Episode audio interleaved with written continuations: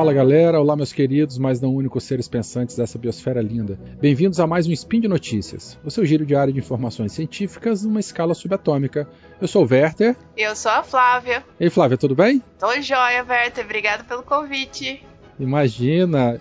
E no Spin de Notícias de hoje, sexta-feira, 19 Luna de 2017, também conhecido como 27 de outubro, nós vamos conversar um pouquinho aqui sobre a ocupação do solo do bioma amazônico e a influência de queimadas na saúde das populações desse mesmo bioma.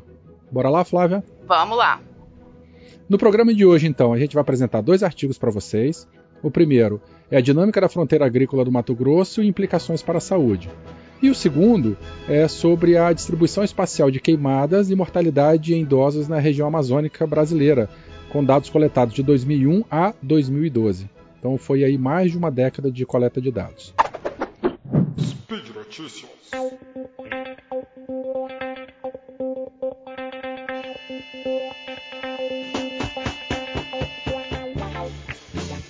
Bom, pessoal, o primeiro artigo, então, a dinâmica da fronteira agrícola no Mato Grosso e implicações para a saúde, foi publicado por Vaz e colaboradores na revista Estudos Avançados em abril de 2017, bem no comecinho do ano. Como a gente já falou anteriormente, foi uma, esse trabalho foi uma revisão bibliográfica. Os pesquisadores eles compilaram dados aí de mais de uma década e eles partem do, do princípio de que as transformações mais profundas nos ecossistemas amazônicos ou no bioma amazônico foram produzidas pela praticamente pela expansão da fronteira agrícola. Porque até então a gente tinha populações naturais, né, ô, Flávia? Isso. Os indígenas, os caboclos e tal, e eles viviam é, numa visão bem romântica, assim, em harmonia com a natureza. É, precisou aumentar né, a fronteira agrícola, os impactos é, começaram. É, e, esse, e esses impactos mesmo, ele, eles vão sendo ampliados, né? Como mostra o estudo, assim, tem vários, vários passos de, de ampliação, né? Várias etapas né, desse processo de ocupação e ampliação. E aí e a, cada etapa vai mudando os tipos de agravo. É muito interessante esse artigo. No norte do Mato Grosso, onde esse trabalho foi realizado, né, o, o fenômeno da expansão da fronteira agrícola ele contribuiu com a derrubada e queimada de mais de, de 50% da floresta nativa. Os autores mencionam né, que desde a ocupação daquela região houve intensa utilização de defensivos, como DDT, Aldrin, BHC, né, são substâncias muito agressivas ao meio ambiente. E eles colocaram um dado muito interessante aqui, né? Só no ano de 2005, lá no começo do trabalho, bota aí há mais de 10 anos atrás, começou então um incremento intensivo na utilização do solo pela pecuária. Foram só no ano de 2005, então, foram utilizados 260 toneladas de herbicida o 24D, né, que tem vários nomes, apresentações comerciais aí, o 24D ele é caracterizado aí como uma toxicidade não tão alta, né? Mas é, a gente, a gente, eu digo, eu e Betânia, aqui a gente já fez diagnóstico de vaca aí de 300 quilos morrendo com intoxicado, mas intoxicação crônica por 24D, né? E aqui o pessoal, mesmo o pessoal da, da Funasa, principalmente, né? É, é que eles trabalhavam na Sucan antigamente, com o DDT, Aldrin e mesmo o BHC, a, o nível de intoxicação e doença crônica que esse pessoal apresenta hoje, né? Que, porque eles não, não, não são doenças que. Ah, que mata na hora. É, é, é a pessoa acaba. É um evento crônico, né? Aquele evento acumulativo, a contaminação constante, pode ser em pequenas doses diárias, mas no final é, acaba causando aí efeitos deletérios aí para os organismos. E, né? e, grandes, é bem, é bem é. triste de ver esses trabalhadores. E para piorar a situação, isso não fica restrito apenas ao ambiente terrestre, né? A gente sabe que nesse bioma aí a, contribuição dos rios e alagados é muito grande, então os ecossistemas aquáticos eles também foram sistematicamente contaminados com agrotóxicos e mercúrio. Nós vamos falar disso aí um pouquinho mais à frente. Então a pergunta desse artigo é aquela, né? É, mediante esse quadro de alterações ambientais, tanto nos sistemas terrestres quanto aquáticos, como é que se comportou a saúde coletiva daquelas pessoas que já habitavam o local e que chegaram né, é, lá é, em busca aí ou procurando essa expansão da fronteira agrícola. Bom, para responder isso, os autores eles fizeram uma extensa revisão bibliográfica, então, a fim de compreender é, como é que se comportou a saúde da população local em função dessas alterações ambientais e ao longo aí, né, desde a da década de 70, finalzinho da década de 70 até os dias atuais. Esse trabalho, como eu já comentei, foi uma revisão bibliográfica, então trabalhos de revisões são muito interessantes porque eles abordam muitos conceitos, é legal para a gente poder refrescar né, vários assuntos estudados ao longo da, da, da nossa vida. Mas esse trabalho ele foi dividido em algumas sessões. A primeira delas, é, os autores eles relatam ou definem o que, que é, especificamente o que, que é a fronteira agrícola, né? E eles relatam é, uma, uma, curiosidade, eu, eu não sabia disso, que esse termo fronteira agrícola ele foi cunhado lá no começo do século XX, em 1910, pelo americano Frederick Turner. E o fronteira, ele não representa necessariamente a borda de uma região geográfica ou a periferia de uma região geográfica. Mas esse termo fronteira agrícola, ele é cunhado ou ele tem sentido no, de ocupação de terra livre, né, ou a terra a ser conquistada é, ou também como fronteira pioneira. É isso, então, o pessoal aqui, eles, eles se auto, auto intitulam assim, ah não, eu, eu fui pioneiro na década de 70. É, isso, é, pioneiro, desbravador, isso, né? desbravador, também. que era para chegar aqui, né, com aquelas políticas é, públicas aí para mandar a população para a Amazônia, né? Então eles se, se intitulam assim como pioneiros. É, então assim para abrir essas fronteiras, aí a gente fica imaginando uma borda, mas não é bem isso, né? É um é um fluxo não é bem é ativo, é, né? Não é uma definição geográfica, Isso. né? É uma definição, sei lá, comportamental ou alguma coisa nesse sentido. É sociológica, uma, sociológica, coisa assim. exatamente. Tem muito capixaba que foi para aí também Opa, no início que aí. Tem. é, o pessoal foi é, para poder é, explorar madeira. Né? Tem muita serraria aí de, de, capixabas aqui. O pessoal saiu aqui da terrinha e foi para aí também. É, não que eu tenha conhecido algum, né? Ah, Mas eu conheço a gente um monte. fica sabendo. que legal. Bom, é, uma outra coisa interessante sobre esse tópico aí de ciclo de vida na fronteira agrícola, é, eles mencionam também né, que na Amazônia ou nessa, nessa região, nesse bioma, tem como principal atividade extração de recursos naturais e agropecuária. Começou com um, né? Começou com a extração de recursos e atualmente está na agropecuária e também na agricultura, principalmente de, de grãos, né? Isso, eles, é... eles derrubaram a mata, né, para madeira, aí da mata veio a, a pecuária, e agora que degradou bastante o, o solo, a, a pecuária então não nasce mais capim assim espontaneamente, aí eles estão tendo que trabalhar o solo para usar na agricultura. Fica a dica de ouvirem aí os ouvintes o nosso SciCast sobre bioma amazônico.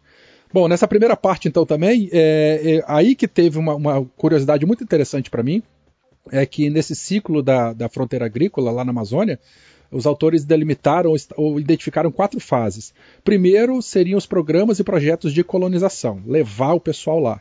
Depois, estabelecer os povoados ou, ou realizar a ocupação propriamente dita. Depois, é, a consolidação desses assentamentos, dessas, né, dessa, dessa ocupação.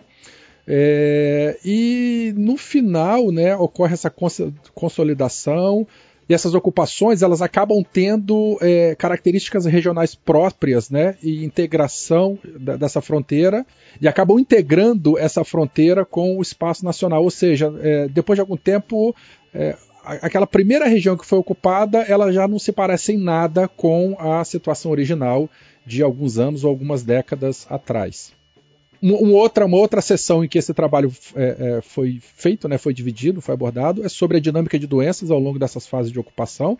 E aí existem umas figuras muito bonitas assim que, de, é, que relatam né, desde a década de 70, 1976 até 2010, e, e dá para ver nitidamente assim a, a, substituição das atividades. Começou Não, gente, vale muito a pena vocês abrirem esse link desse artigo e procurar esse essa imagem. É, é demais assim você ver a evolução das doenças relacionado com o tipo de exploração da área. É, é... Começa lá na década de 70, né, com agricultura e garimpo, passa pela madeira pecuária, 2005 só pecuária e agora 2010 pecuária, soja e hidrelétricas, né? E é muito interessante porque assim existem doenças, né, é, tipicamente humanas, né, doenças transmitidas por vetores, né, doenças como depressão aparece aqui em 1992 e volta a aparecer novamente em surtos aqui em 2010, doenças que é, estão desde o começo, lá desde 1976, há 40 anos atrás, né, como verminoses, leishmaniose, blastomi, blastomicoses, né, e outras doenças que vão surgir mais recentemente, como por exemplo, doenças respiratórias agudas, doenças respiratórias crônicas, cânceres, né, Antigamente não tinha, mas começaram a surgir aí nos últimos 20 anos. Aí se observa aqui, Werther, transtornos mentais aí a partir de 2010.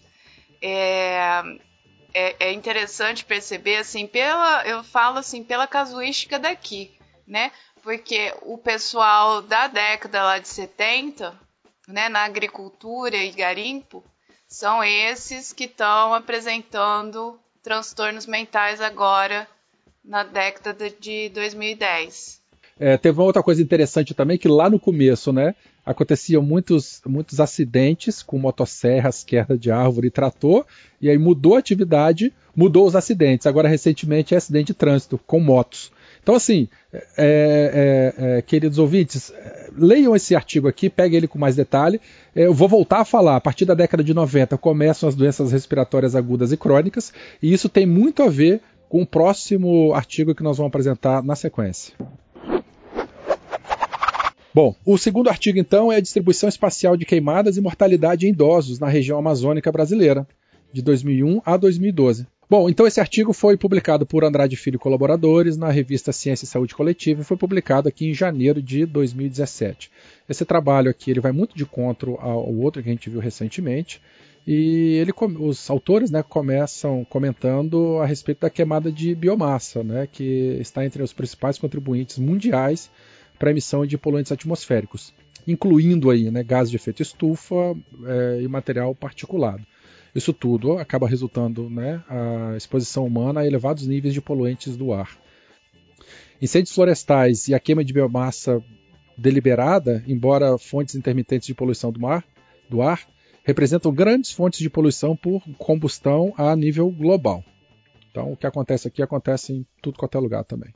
Vide esses, esses incêndios florestais recentes aí que estão acontecendo na Europa. O Werther, outra coisa que, que eu associei lendo esse artigo, porque aqui não tinha coleta de lixo, né? Então, ah, então pessoal, é, mais um agravante, é, né? Queima tudo, né? Queima tudo. E, e ainda continua, apesar de agora já ter a coleta de lixo, ainda o pessoal continua com o hábito de, de uhum. botar fogo em tudo. E, e mesmo para ah, para tudo eles botam fogo. Bom, e o problema é né, que a exposição a essas partículas em suspensão e a fumaça, ela vem sendo associada a vários é, efeitos adversos para a saúde, incluindo então é, alterações nas vias respiratórias, com comprometimento da função pulmonar, aumento do risco de morte por doenças cardiovasculares e respiratórias. É, estimativas aí mundiais é, afirmam que o material particulado ele pode causar, ele causa cerca de 8% das mortes por câncer de pulmão e 5% de doença pulmonar e cerca de 3% por doenças respiratórias. Causa, né, mortes aí, enfim, em populações mundiais. Esse trabalho então teve como objetivo avaliar a distribuição espacial de focos de queimadas e associar isso a taxas de mortalidade por doença respiratória e cardiovascular em idosos, pessoal acima de 60 anos, no estado de Rondônia, entre isso. 2001 a 2012. Exatamente o período que eu vim para cá. Eu cheguei aqui na metade de 2002. E que o pessoal relata que quando eu cheguei aqui já não tinha tanta queimada do jeito que tinha antes. Eu, eu só peguei a parte mais suave da, da história. Ah, você já pegou então numa espiral descendente de, de queimada. Exatamente, porque aí era, já era a parte que o IBAMA tinha aumentado as fiscalizações e, e tudo mais. O pessoal deixava para fazer as queimadas no, no, nos feriados prolongados, né? Porque aí a, a sim, probabilidade sim. de ter pouca fiscalização era maior.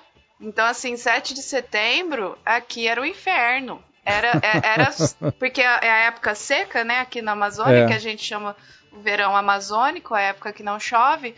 Então é a, é a época propícia aí para botar fogo no, no negócio. E o 7 de setembro sendo feriado, eles... Tem menos fiscalização. Exato. É, e essas queimadas, então, nessa região, está sempre associada ao. primariamente associada ao desmatamento. Mas a gente viu aí a Flávia com o testemunho dela, que a galera botava muito fogo também para poder se livrar do lixo.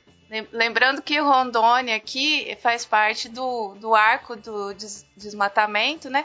Que vai lá desde o sudeste do, do Maranhão até o sudoeste, se não me engano, do Acre, né? Então pega essa, essa e pega Rondônia inteira praticamente é, Pará, é, Amazonas, o sul do Amazonas, é, é, é esse formando essa, essa fogueira gigante. É. O pessoal é, conseguiu, junto ao Ministério da Saúde, dados de mortalidade, né, através do sistema de, de, informação de mortalidade. Analisaram também séries temporais de focos de queimadas, é, através de é, imagens de satélite disponibilizados pelo INPE, é, através, compararam com satélites de referência, principalmente satélites meteorológicos NOAA, enfim, aí fizeram, associaram né, focos de queimada e incidência é, de mortes é, com os dados então coletados com, através do Ministério da Saúde.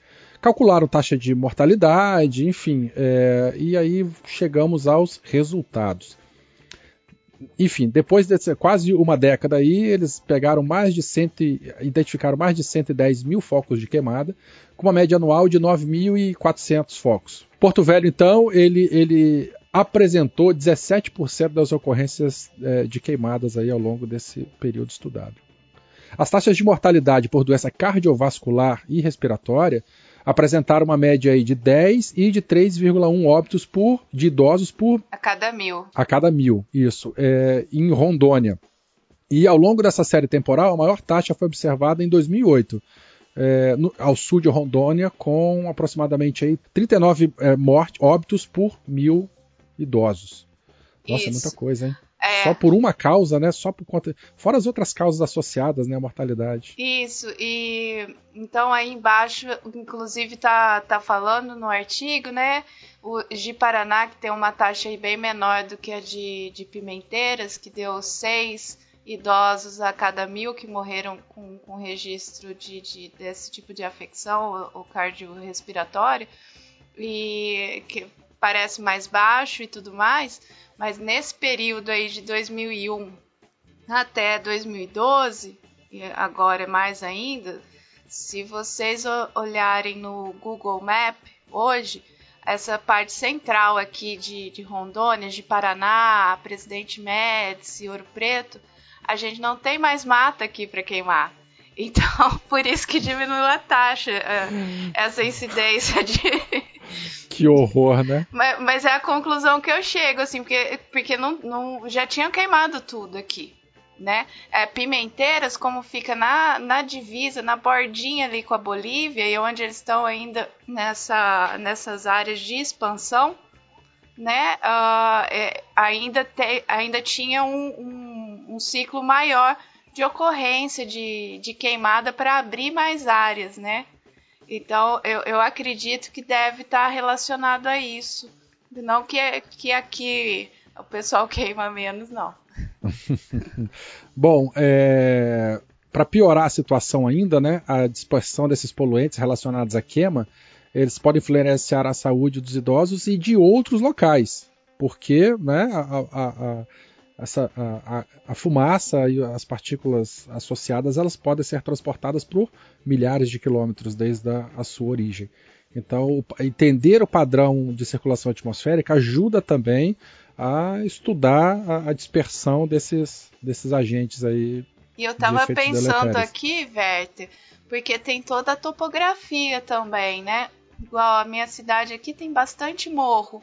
Lá em Pimenteiras tem a Chapada dos Parecis, e que passa por perto ali naquela região. E eu não sei se como é que o se o vento levando para lá se consegue ultrapassar essa chapada ou se a, aquela fumaça fica ali. Então são várias, vários fatores assim bem. É, como que eu posso dizer? Eles estão muito conexos ali e, e, e, a variação é muito grande, né? Para ser estudado tudo dessa dispersão da, da fumaça. Tem, tem vezes que aqui a minha cidade, não, como, eu, como eu disse anteriormente, não tem mais o que queimar, mas assim, é fumaça, é, é, parece neblina de manhã cedo, só que, só que já é à tarde, né, com o sol raiando e, e com o sol a pino, e o sol lá muito para trás da fumaça, ele fica vermelho, que dá até para quase você olhar para o sol. E, e, aquela fumaça baixa, assim, dependendo da, da, da atmosfera aí, da, da, pressão atmosférica e tudo mais, né? Se vai chover, se não vai chover, aquela fumaça baixa, assim, e forma um tempo, assim, horrível. E geralmente é na época de, de seca, né? Que aí para piorar ainda mais a, a casuística de, de doença respiratória. E a gente tá falando de doença respiratória crônica e tal, né? Mas tem a irritação no olho, tem tosse, asma, se bem que tosse e asma também é, é, doença respiratória, né?